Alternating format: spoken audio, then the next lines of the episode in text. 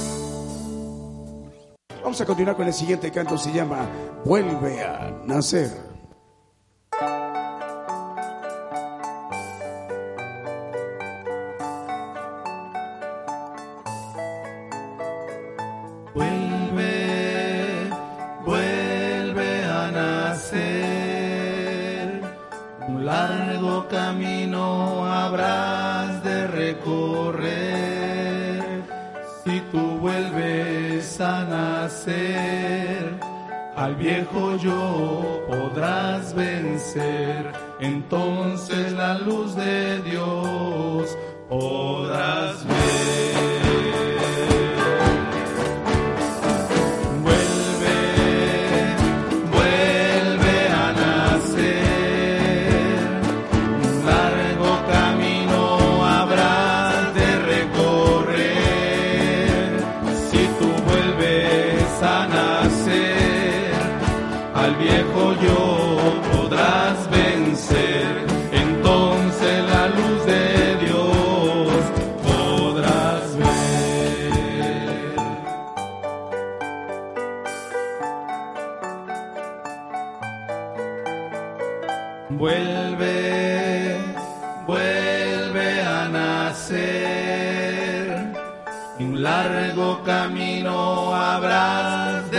De recorrer si tú vuelves a nacer.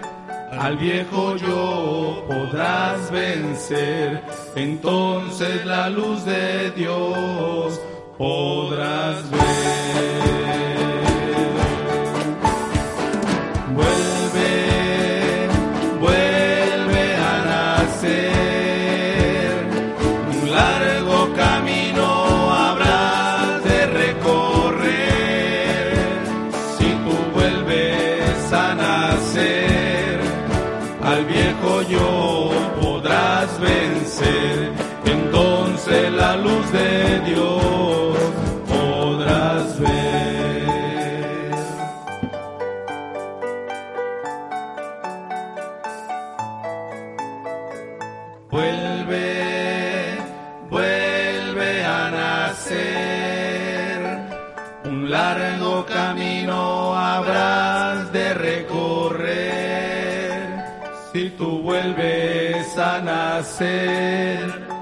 al viejo yo podrás vencer, entonces la luz de Dios podrás ver.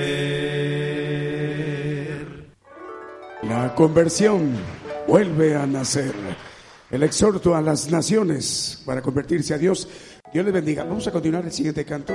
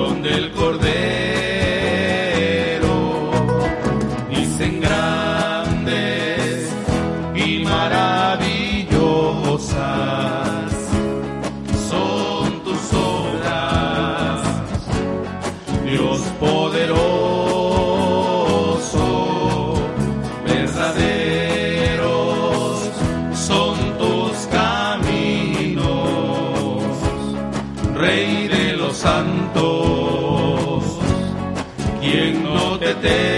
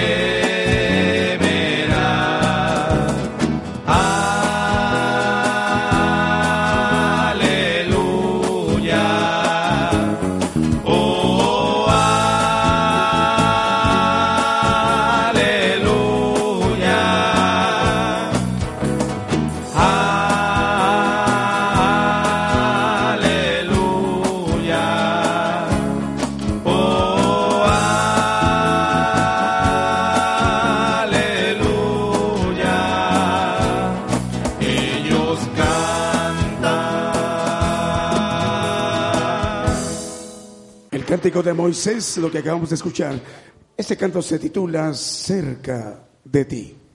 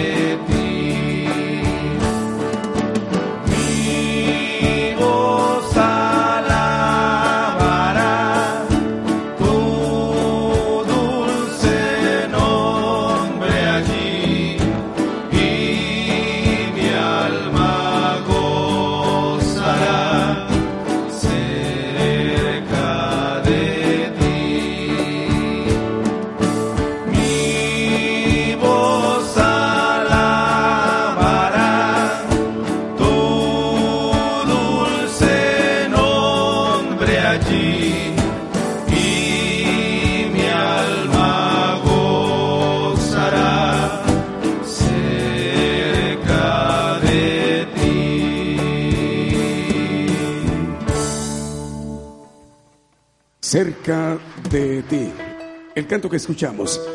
La exhortación para los hermanos aquí en la congregación, por favor. Si algún teléfono estuviera encendido, vamos a rogarle, por favor, que lo apague para que nada interrumpa a nuestro hermano Daniel Izquierdo en su mensaje que hoy tenga para bien llevarlo a cabo esta mañana para la congregación aquí presente y quien sigue la señal a través de la cadena global Gigantes de la Fe Radio. Buenos días, hermanos.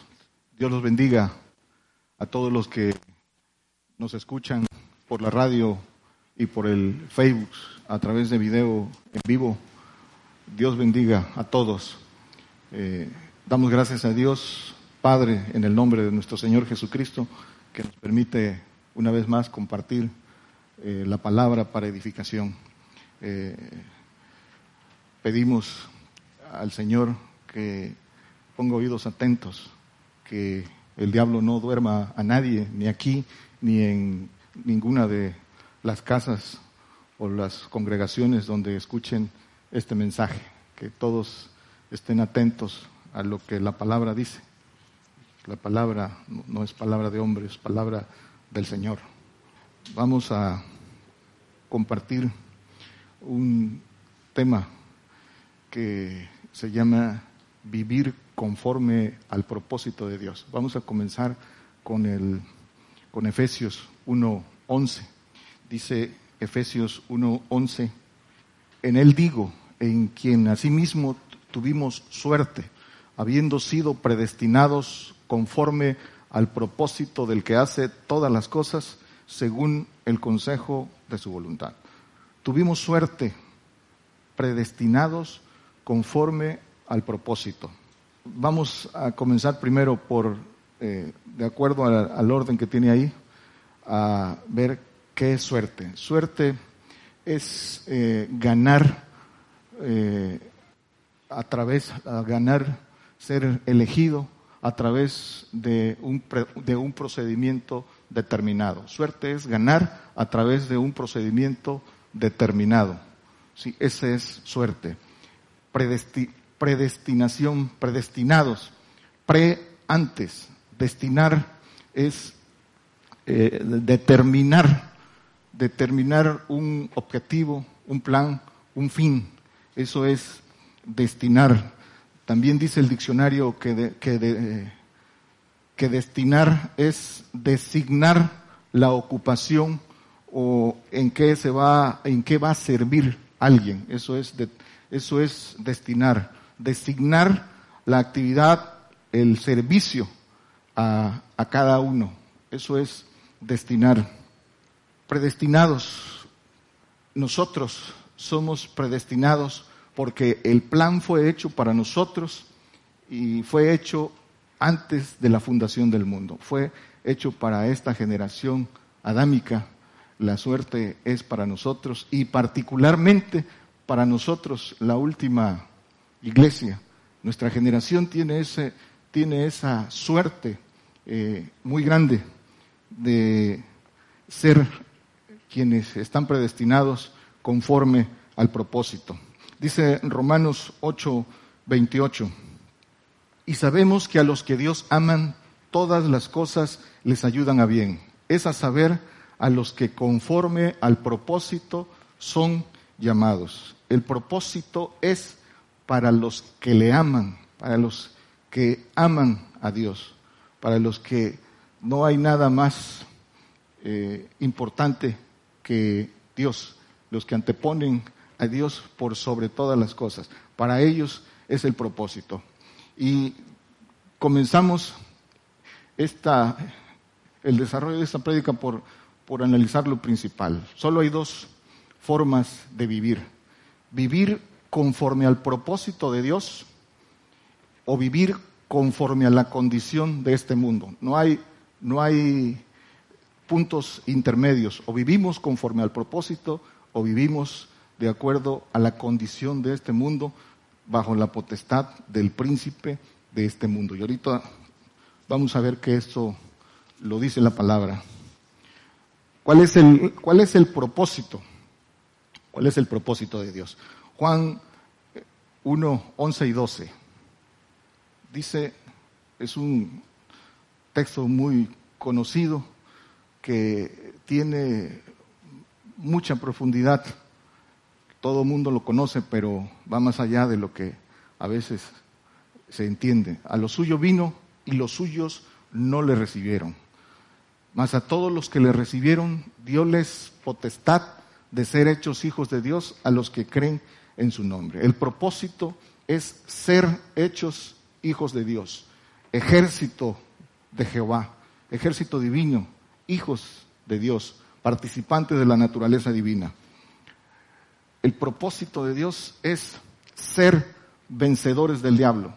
Para eso vino el Señor, para vencer, para enseñarnos el camino de vencedores. Y el propósito es ser vencedores del diablo. ¿Por qué? Porque dice la propia palabra en Apocalipsis 21, 7, dice, el que venciere poseerá todas las cosas, y yo seré su Dios, y él será mi hijo. El que venciere será mi hijo, y poseerá todas las cosas. Será hijo de Dios porque será participante de la naturaleza divina, porque será como el ángel de Jehová. Apocalipsis 2.26, para que esto quede muy claro para todos los que nos escuchan en la radio, que este es el verdadero propósito de Dios.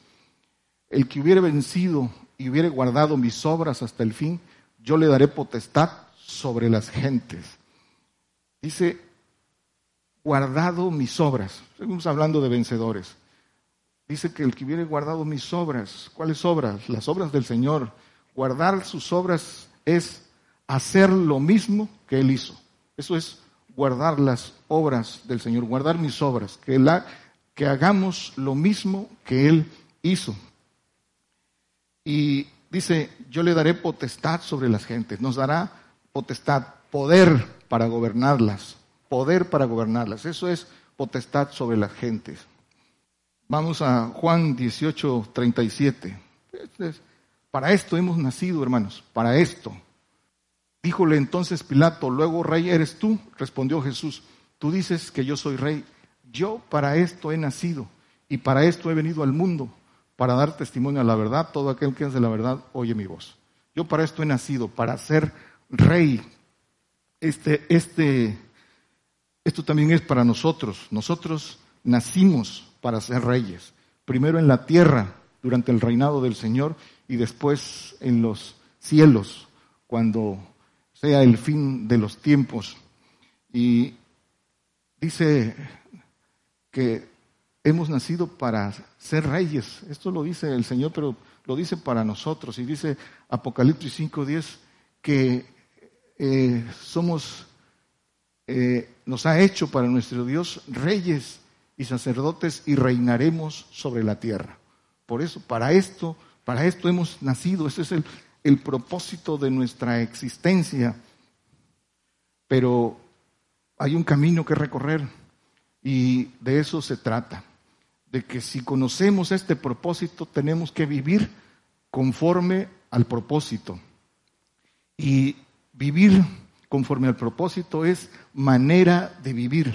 Dice Efesios 4, 22, a que dejéis cuanto a la pasada manera de vivir el viejo hombre que está viciado conforme a los deseos de error. La manera de vivir. Solo hay dos formas de vivir. O vivimos en la manera de vivir conforme al propósito o en la pasada manera de vivir.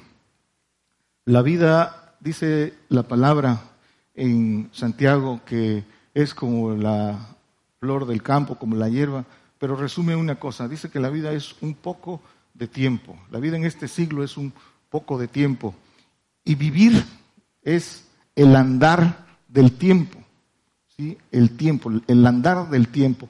Entonces, manera de vivir es cómo andamos el tiempo, con la mirada en qué. Vivir es consumir el tiempo. Eso es vivir, consumir el tiempo. Es eh, cómo adquirimos experiencia. Hay hombres que a través de la actividad que desarrollan con el tiempo se vuelven experimentados en lo que hacen. ¿Por qué? Por el tiempo. Pero solo hay una experiencia que vale. Y dice que es la que experimentéis la voluntad agradable y perfecta de Dios. Dice Romanos 12:12. Esa es la verdadera experiencia que vale, pero eso requiere de tiempo, requiere forma de vivir. El hombre, el hombre en la carne vive guiado por dos cosas. Lo hemos hablado en, otras ocasiones. Vive, el hombre en la carne vive guiado, en primer lugar, un segmento guiado por sus necesidades. Esto aplica al pobre, ¿sí? Vive preocupado en qué ha de comer, en qué ha de vestir, dónde ha de vivir, en eso, y en eso ocupa su tiempo, en, preocupado en, sus necesidades, vive para sus, para sus necesidades. Por eso trabaja y trabaja porque sus necesidades no se agotan. Y también vive por deseo. ¿Quiénes viven por deseo? Esto aplica al rico, porque tiene y los deseos, los deseos de sus ojos, de sus sentidos nunca se llenan. Entonces tiene una cosa y quiere, quiere otra y sus, los deseos de error, los deseos mundanos nunca se llenan. Entonces esto aplica al rico, pero unos viven por necesidad y otros viven por deseo y esa es la forma de vivir. Y vivir por deseo es codicia, es avaricia. Y dice la palabra en Colosenses 3, 5 que eh, la avaricia es idolatría. Dice, al final dice avaricia, que es idolatría. Eso es este, avaricia, el, que es avaricia, el deseo de, eh, o la, el afán de conservar lo que se tiene, sea poco o sea mucho. Avaricia es, no, no, no es cantidad.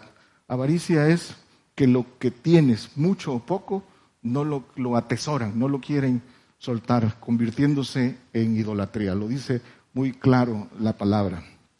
¿Por qué no entiende el hombre todas estas cosas? No las entiende por su manera de vivir. No puede entender la palabra por su manera de vivir. Efesios 2.2. Dice, en que otro tiempo anduviste conforme a la condición de este mundo, conforme al príncipe de la potestad del aire, el espíritu que ahora obra en los hijos de desobediencia. Lo decíamos al principio, o vives conforme al propósito o vives conforme a la condición de este mundo. Y en un juego de palabras, todos los que no viven conforme al propósito de Dios, buscando eh, alcanzar la máxima promesa, finalmente logran eh, colocarse, si no crecen, si no van en busca de la mejor, eh, en la condición de este mundo, porque por la falta de conversión verdadera. Efesios 2.3, entre los cuales todos nosotros también vivimos en otro tiempo, en los deseos de nuestra carne haciendo la voluntad de la carne y de los pensamientos, y éramos por naturaleza hijos de ira, también como los demás. En otro tiempo, dice el apóstol Pablo, y se incluye él, porque él, aunque los religiosos le decían que andaba en la carne, él no andaba en la carne. Dice, yo, eh, aunque andamos en la carne, no militamos en la carne. Aunque estamos en este cuerpo, no militamos en la, en la carne. Y la condición de carne eh, está en todo aquel que no eh, tiene el Espíritu de Cristo, todo aquel que por falta de pagar los precios de dignidad, de ser dignos del Espíritu del Señor, sigue en la carne. Y también de aquel que, aunque recibe el Espíritu del Señor, no crece. Y dice la palabra que no difiere, que aunque tienen el Espíritu del Señor Jesucristo, la falta de esfuerzo, la falta de, crecer en el Espíritu del Señor, los coloca, no los difiere del, estado carnal. Entonces, el niño, aún teniendo el Espíritu del Señor, no difiere de Cristo. Y, el, y, el consejo de la palabra es que vayamos creciendo en el Espíritu del Señor. Y eso viene con la conversión, el crecer en el Espíritu del Señor es el día a día, el ir desgastando el viejo hombre, el hombre exterior, para que el hombre interior se renueve. Esa es la forma de hacer crecer el, al Señor, ir, ir muriendo día a día. Efesios 5:14 dice, por lo cual dice, despiértate, tú que duermes, levántate de los muertos y te alumbrará Cristo. La palabra también llama muertos a todos los que no tienen vida eterna. ¿Por qué los llama muertos? Porque unos dicen que hay una segunda muerte, que la Biblia llama segunda muerte al, al lago de fuego, a los condenados, y la otra es los que no tienen castigo, pero eh, finalmente dejarán de ser. Por eso dice que levántate de los muertos. Por eso también eh, dice Juan 8:35 que el siervo no queda en casa para siempre. El Hijo es el que queda para siempre. Y esto es importante que nuestros hermanos que escuchan en la radio, que han creído en el Señor Jesucristo y que no han escuchado otra cosa que, que la salvación es un regalo muy grande, pero no es el propósito de Dios y ahorita lo vamos a comprobar conforme a la palabra. Dice Romanos 8:13, porque si vivieres conforme a la carne, moriréis, mas si por el Espíritu mortificáis las obras de la carne. Si vivieres conforme a la carne, moriréis, mas si por el Espíritu viviréis. A eso se resume este texto. Si vivieres conforme a la carne, dice que moriréis. Moriréis en segunda muerte. El, cuerpo, este, esta condición de todas formas ya tiene condena de muerte, pero aquí está hablando de la segunda muerte. Si vivieres conforme a la carne, moriréis. Dice Romanos 8.2, porque la ley del Espíritu de vida en Cristo Jesús me ha librado del pecado y de la muerte, para entrar en la vida eterna, para levantarse de los muertos. Es, es un proceso que el, que el hombre tiene que ir descubriendo. Dice que es la ley del Espíritu de vida en Cristo Jesús le ha librado de la ley del pecado y de la muerte, de la segunda muerte, porque de la primera muerte no se libra nadie. Es el Espíritu del Señor el que libra. Y dice Romanos 8:9 que el que tiene, que el que no tiene el Espíritu de Cristo, el tal no es de él. Y dice al final, dice, y si alguno no tiene el Espíritu de Cristo, el tal no es de él. Y dice que vosotros no estáis en la carne, sino en el Espíritu. Si es que el Espíritu de Dios mora en vosotros. El Espíritu de Dios es el Espíritu trino, es el Espíritu del Padre, es el Espíritu del Señor, es el Espíritu Santo, es la plenitud. Dice que cuando alcanzas esa plenitud, no estáis en la carne, sino en el Espíritu. ¿sí? Porque eso, eh, el vaso que es el espíritu de nuestros huesos eh, da, este, aloja a los tres espíritus y eso nos da una conexión con el corazón de Dios, con la frecuencia de Dios. Por eso dice que ya no estamos en la carne, sino en el espíritu. Pero comienza con esto, si alguno no tiene el espíritu de Cristo, el tal no es de él. Tenemos que ser del Señor y somos del Señor a través de su espíritu, que es el que da vida eterna, que es el que santifica y libra del pecado porque no se imputa pecado. No es lo mismo eh, librar del pecado que perdón de pecados. ¿sí? El perdón de pecados es otra cosa. Tiene vida eterna porque es librado del pecado. Pero el, el perdón de pecados es salvación. Es perdón de pecados, perdón para que no vayan a una condenación de castigo, para no ser condenados de castigo. Tendrán una prolongación de vida en los segundos cielos, en el, en el paraíso. Ese es, eh, eh, perdón de pecados, es salvación. Es un regalo muy grande. Así lo dice la palabra. Pero no es el propósito de Dios. El propósito de Dios es ser hijos de Dios. Romanos 8:10. Pero si Cristo está en vosotros, el cuerpo, la verdad, está muerto a causa del pecado, mas el espíritu vive a causa de la justicia. Si Cristo está en nosotros, el espíritu vive el, Espíritu del Señor creciendo en el hombre hasta que llegue a la estatura del varón perfecto, hasta que llegue a plenitud, para que salga de nuestros corazones y venga con el Espíritu del Padre y, y dice que el Espíritu vive a causa de la justicia, la justicia que viene del Padre. Gálatas 5:24. Porque los que son de Cristo han crucificado la carne con los afectos y concupiscencias. Los que son de Cristo, los que tienen su espíritu y que crecen, crecen día a día hasta llegar a la plenitud para alcanzar al Padre, que es lo que nos hace ser hijos de Dios. Efesios 5:15 dice, mirad pues cómo andéis avisadamente, no como necios, mas como sabios. Andar avisadamente, dice eh, en las escrituras.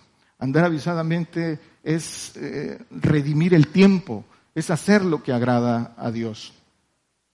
El Señor decía en los evangelios, yo lo que agrada a Dios, lo que agrada al Padre, hago siempre. Dice en Juan 8, 29, este es importante, este es el, el camino del Señor. Dice, porque el que me envió conmigo está, no me ha dejado solo el Padre, porque yo lo que a Él agrada, hago siempre.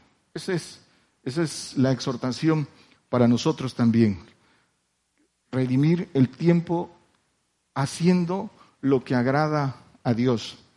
Efesios 5:16 dice, redimiendo el tiempo porque los días son malos. La, la vida natural del hombre tiene un ciclo, ¿sí?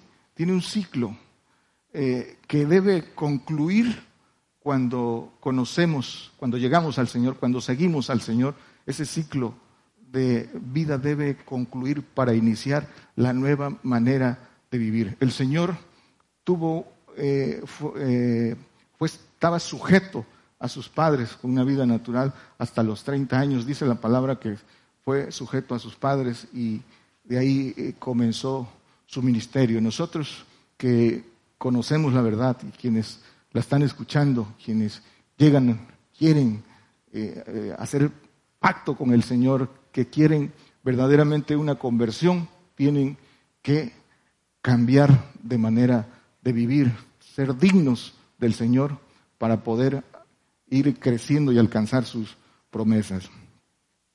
Cambia nuestra vida. Dice el Salmo 90, 12, que es un texto muy hermoso. Dice, enséñanos de tal modo a contar nuestros días, que traigamos al corazón sabiduría. Esto es eh, a partir de que, de que conocemos estas cosas, debemos de contar nuestros días, que nuestros días estén enfocados únicamente a vivir conforme al propósito, alcanzar lo que Dios tiene preparado para nosotros. Dice Gálatas 5, 16 y 17. Digo pues, andad en el Espíritu, andad en el Espíritu. Vamos a ver de qué Espíritu habla. Y no satisfagas la concupiscencia de la carne, porque la carne codicia contra el Espíritu y el Espíritu contra la carne, y estas cosas se oponen la una a la otra para que no hagáis lo que quisieres. Andáis en el Espíritu, en el Espíritu del Señor. Aquí mismo, en el 5.22, habla de los frutos del Señor. Tenemos que andar primero en, los, en el Espíritu del Señor, ya no en nuestra propia voluntad, para ir creciendo, para ir creciendo. Entonces dice, andad en el Espíritu, en el Espíritu del Señor, que es el que nos lleva al Padre. Y dice que la carne codicia contra el Espíritu y el Espíritu contra la carne. En las Escrituras dice en Job cómo aborrecía su carne. Nosotros tenemos que aborrecer la carne, porque en la carne está el maligno, ¿sí? En la carne tenemos eh, que la carne es enemistad con Dios, por eso tenemos que aborrecer la carne, aún la, propia nuestra. A veces, eh, tener, a veces eh, por la ignorancia y por la candidez y por la falta de celo, de celo del Señor, eh, el creyente, el, el cristiano, tiene comunión con las tinieblas, tiene comunión con gente que anda en la carne y que es enemistad contra Dios. Tenemos misericordia y queremos que entren, pero, pero no, la carne la aborrecemos. Aborrecemos la carne, amamos lo precioso que hay dentro, ¿sí? Y queremos que eh, el alma del hombre se integre a eso precioso que está en el hombre. Pero la carne definitivamente tiene enemistad contra Dios y ese es aborrecida. Hay un, el, el, el que está en la carne aborrece al que está en el espíritu. Y a veces hay confusión, porque una cosa es la carne, el aborrecimiento de la carne y otra cosa es el aborrecimiento del espíritu. Nosotros aborrecemos la carne, pero la carne aborrece al que está eh, en, el espíritu. Y a veces no se entiende eh, esas, no se entienden esas, la diferencia de esas, en esas cosas. Gálatas 5:25. Si vivimos en el espíritu, andemos también en el espíritu. Si vivimos, andemos.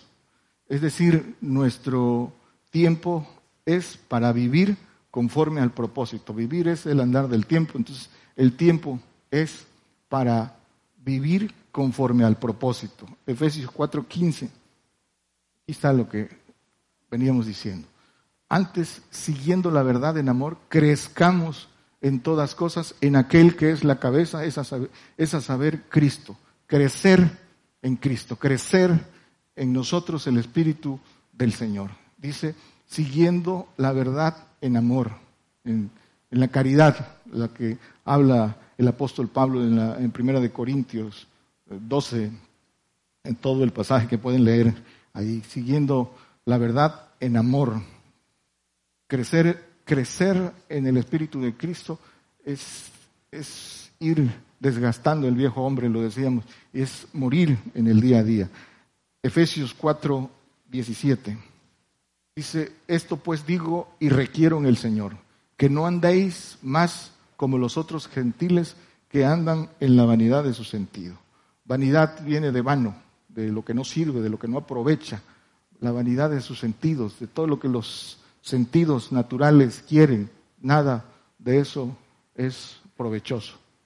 El Espíritu del Señor Jesucristo es el que nos abre los sentidos, los sentidos que están cautivos por por los, lo que entra por los ojos, lo que entra por, por la boca, por lo que entra por los oídos. Están cautivos a, merced del diablo, inducidos en, en, un, en un, mundo exterior eh, que en otros términos es consumismo. Es el diablo el que te pone todo eso y, consume el tiempo del hombre.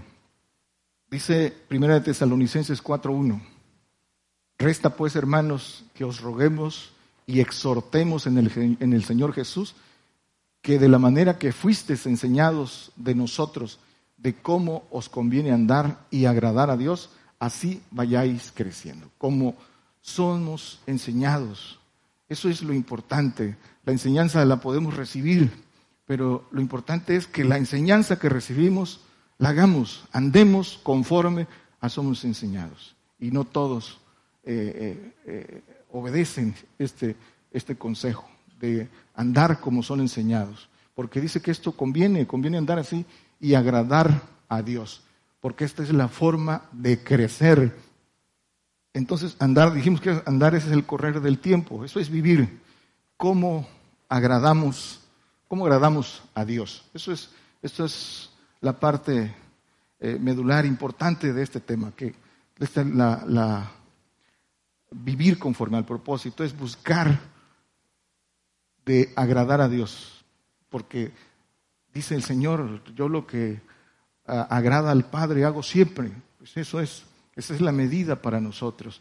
Pero ¿cómo agradamos a Dios? Dice Romanos, vamos a dividir eh, varias cosas en cómo agradamos a Dios. Vamos a comenzar por Romanos 12.1. ¿Cómo agradamos a Dios? Dice Romanos 12.1. Así que hermanos, os ruego por las misericordias de Dios que presentéis vuestros cuerpos en sacrificio, vivo, santo, agradable a Dios, que es vuestro racional culto. Sacrificio vivo es morir al yo, es una entrega total a Dios, al propósito de Dios. Dios quiere una entrega total para que se cumpla el propósito de Dios, consagrarse a vivir para el propósito de Dios. No es esperar a que venga la persecución y dar nuestra vida eh, en fidelidad al Señor, ser fieles al Señor, eso es una cosa. Consagrarse al propósito, consagrarse al Señor es otra cosa, eso es morir en, vida. Primero, primera de Pedro 2, 19 y 20. Entonces, entonces la consagración es agradable. Dice también eh, el apóstol Pedro, el Señor a través del apóstol Pedro, porque esto es agradable. Si alguno a causa de la conciencia delante de Dios sufre molestias padeciendo injustamente, porque qué gloria es si pecando vosotros sois abofeteados y lo sufrís, mas si haciendo bien sois afligidos y lo sufrís, esto ciertamente es agradable delante de Dios. Padecimiento, sufrimiento, de sufrimiento y padecimiento está lleno el mundo, pero, pero padecimiento y sufrimiento por malas conductas, por maldad, por las cosas en que el hombre se mete. Eso no tiene provecho. Padecer por el nombre del Señor, por eh, seguir al Señor, por dejarlo todo por el Señor, por predicar la verdad, padecer y ser aborrecidos por eso, eso es provechoso. La, la locura de la cruz, la renuncia a todas las cosas, el hablar con la verdad, eso te va a traer padecimiento y padecimiento hasta la muerte. Y dice la palabra que esto es agradable a los ojos de Dios. Dice que estimada es la muerte de sus santos. Dice el Salmo 116, 15, eh, no recuerdo, pero dice, eh, agradable es a los ojos de Jehová la muerte de sus santos. Esto es, estimada es a los ojos de Jehová. Esto es lo que agrada al Señor. Y pues tenemos que enfocarnos, redireccionar nuestra manera de vivir a esto, porque podemos no estar, no estar en este camino aunque creamos que lo estamos. Dice eh, primera de Samuel 15, 22 y 23, lo que es agradable a los ojos de Jehová. Dice, y Samuel dijo, ¿tiene Jehová tanto contentamiento con los holocaustos y víctimas como en obedecer a las palabras de Jehová? Ciertamente el obedecer es mejor que los sacrificios y el prestar atención que el cebo de los carneros. El contentamiento de Dios está en la obediencia, está en prestar atención a su ley. La obediencia no tiene medidas. Así como el Espíritu dice que el Espíritu del Padre no se da por medida, así también la obediencia no se da por medida. O se es obediente o no se es obediente. ¿sí? Para cruzar la línea de la rebeldía hay que llegar a la obediencia total. ¿sí? A eso, eso es lo que el Señor vino a enseñarnos. Por eso dice que aunque era hijo por lo que padeció, aprendió la obediencia. Hebreos 13, 16. Lo que agrada al Señor. ¿Cómo agradamos al Señor? Dice, y de hacer bien y de la comunicación no os olvidéis, porque de tales sacrificios se agrada Dios. El dar dice que es agradable delante de los ojos de Dios. Comunicar es dar, es aportar eso. Cuando la, cuando la Biblia habla de comunicación, habla de, en términos económicos, en términos monetarios, en términos materiales de aportación. De eso, de eso habla y dice que esto eh, es de tales sacrificio se agrada a Dios. El dar es agradable delante de Dios. Dios se agrada que comuniques, dice, pero que comuniques a sus pequeñitos, a sus viudas, a las que dejaron todo por seguir al Señor. Cuando habla de pequeñitos o viudas, es figura, es figura, es la figura de todo aquel que deja todo y por una conversión verdadera sigue al Señor. Y la aportación ahí es agradable a los ojos de Dios, porque dice que ellos suplen lo que a ti te falta. Por eso el Señor dice que es agradable, porque suple y porque por las gracias de ellos, por la suministración, viene la bendición en la aportación. Por eso es hay, el apóstol Pablo habla de esto en 2 Corintios 8, lo pueden leer ampliamente acerca de la comunicación y cómo, cómo debe ser la comunicación. No es de la, la aportación, la comunicación debe ser ordenada, ordenada. Primera de Timoteo 5, 4. Dice, pero si alguna viuda tuviera hijos o nietos, aprendan primero a gobernar su casa piadosamente y a recompensar a sus padres, porque esto es lo honesto y agradable delante de Dios. La palabra es espiritual y su interpretación es espiritual. Cuando habla de eh, viudas, cuando habla de huérfanos, decíamos, habla de los que eh, eh, lo han dejado todo. Dice también el consejo, aprendan primero a gobernar su casa. Aprendan primero a gobernar esta casa, que es primero nuestro cuerpo, a gobernar sus deseos, a sujetar sus deseos y aprendan a gobernar su casa, aprendan a ser cabezas de su casa, que sean cabezas, porque eso es lo ordenado delante de Dios. Y eso es, dice, agradable delante de Dios. Nuestra casa, que es el templo del Espíritu Santo, y nuestra casa natural. Dice el Señor, porque esto es agradable. Primera de Tesalonicenses 2.4. Sino según fuimos aprobados de Dios para que se encargase el Evangelio.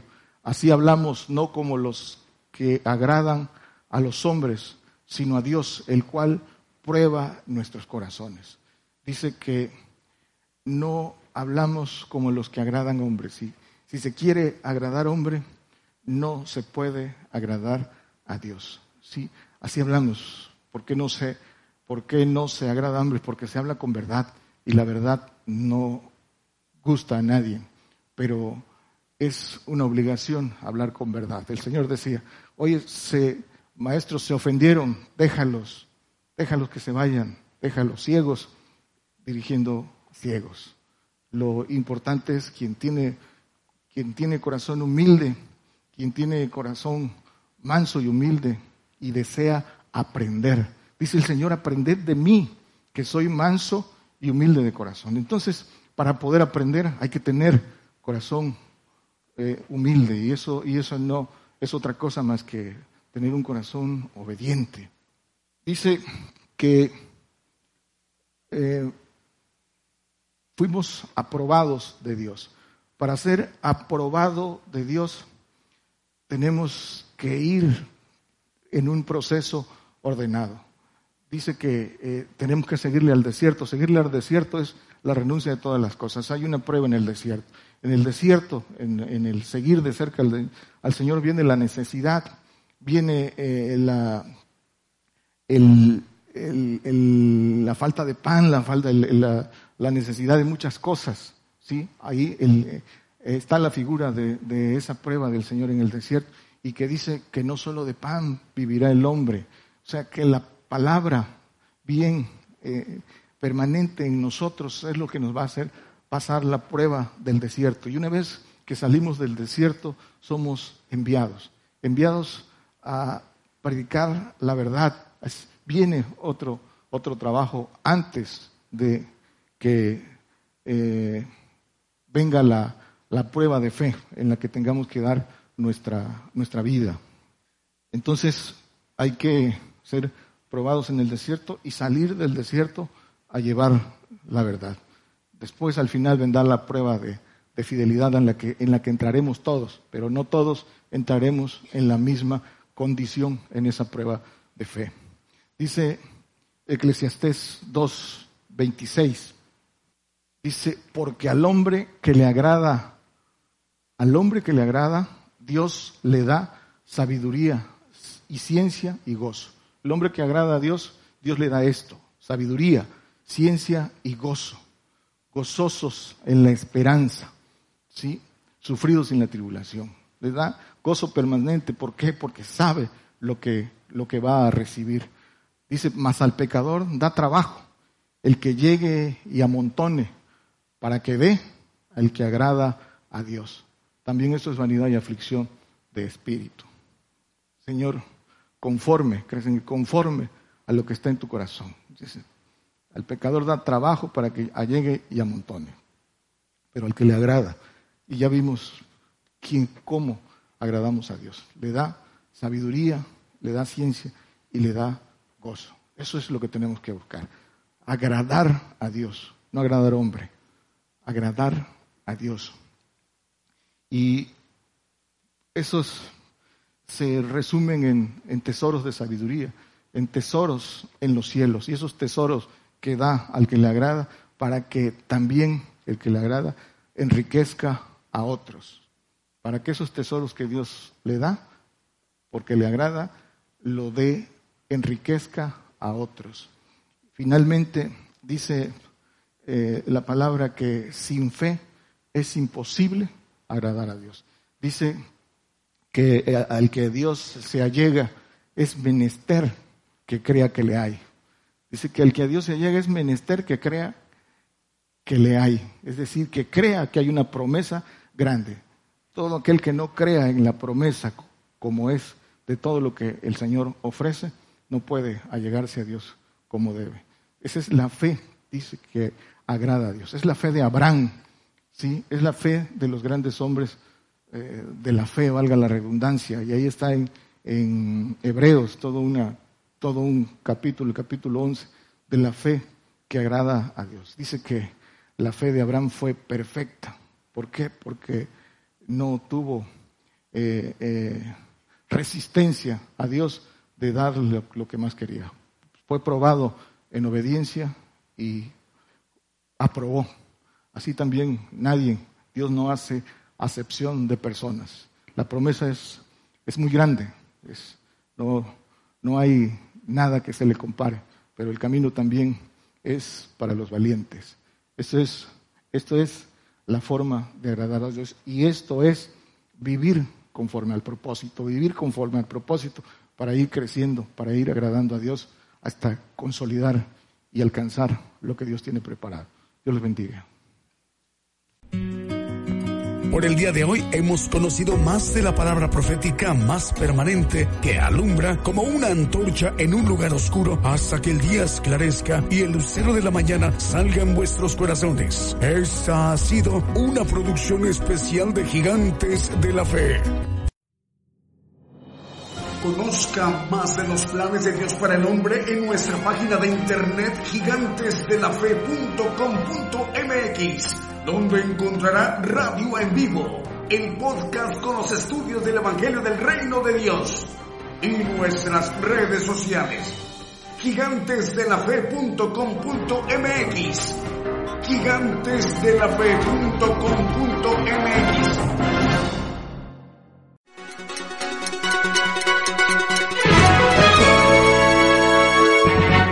Escuche la palabra de Dios a través de un estudio que le ayudará a conocer más de los planes de Dios para el hombre. Todos los domingos 10 de la mañana y los miércoles 8 de la noche, hora de México, hora del centro. Aquí por Radio Gigantes de la Fe. Gigantes